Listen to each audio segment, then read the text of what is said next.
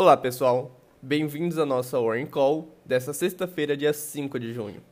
O Banco Central Europeu, nessa quinta-feira, anunciou que irá ampliar o volume de seu programa de compras de emergência na pandemia em 80%, totalizando agora o valor de 1,35 trilhões de euros. A entidade divulgou ainda que irá ampliar o tempo de vigência do programa até pelo menos junho de 2021 e que as compras dos programas serão conduzidas de maneira flexível até a crise passar. A medida veio após críticas serem feitas ao seu time do programa inicial de 750 bilhões de euros para a Europa. Na Bolsa Brasileira, o Ibovespa sobe pelo quinto dia consecutivo e chega perto dos 94 mil pontos nessa quinta-feira. Foi uma sessão bem volátil, mas o viés positivo da bolsa brasileira resistiu aos movimentos negativos em Wall Street. O índice foi puxado pelas ações da Vale e de bancos nesse pregão, avançando 0,89%. As ações dos bancos, então, passaram a maior parte do dia em baixa, entretanto, recuperaram e terminaram no positivo depois que o UBS revisou para cima o preço-alvo das mesmas é, e manteve a sua recomendação de compra.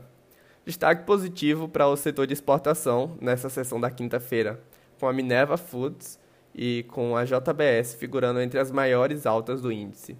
A Eco Rodovia, por outro lado, foi o papel que mais caiu no pregão. A empresa reportou uma diminuição no volume do tráfego de 21,2% com o coronavírus. As bolsas em Wall Street lutaram por ganhos nesta quinta-feira, mas os relatórios que mostravam novos pedidos de seguro-desemprego ficou um pouco acima das expectativas e acabou pesando no recuo do mercado nessa sessão. As ações fecharam em baixa em uma sessão volátil, com o S&P 500 atingindo seu primeiro dia negativo há quase cinco dias. Os setores mais sensíveis à reabertura das economias ainda eram acentuadamente altas, limitando as perdas nos principais índices. O S&P 500 desceu 0,34%. O VIX avançou para 25,81 nessa quinta-feira. No mercado de juros futuros, as taxas curtas permaneceram de lado e as demais terminaram com viés de alta.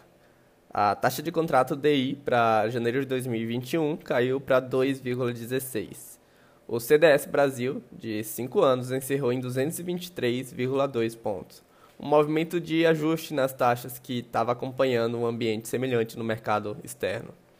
E a Petax encerrou a sessão subindo para R$ 5,10, uma alta de 1,04%. É isso aí, mais uma vez, muito obrigado por nos ouvir e a gente se vê na semana que vem. Até lá!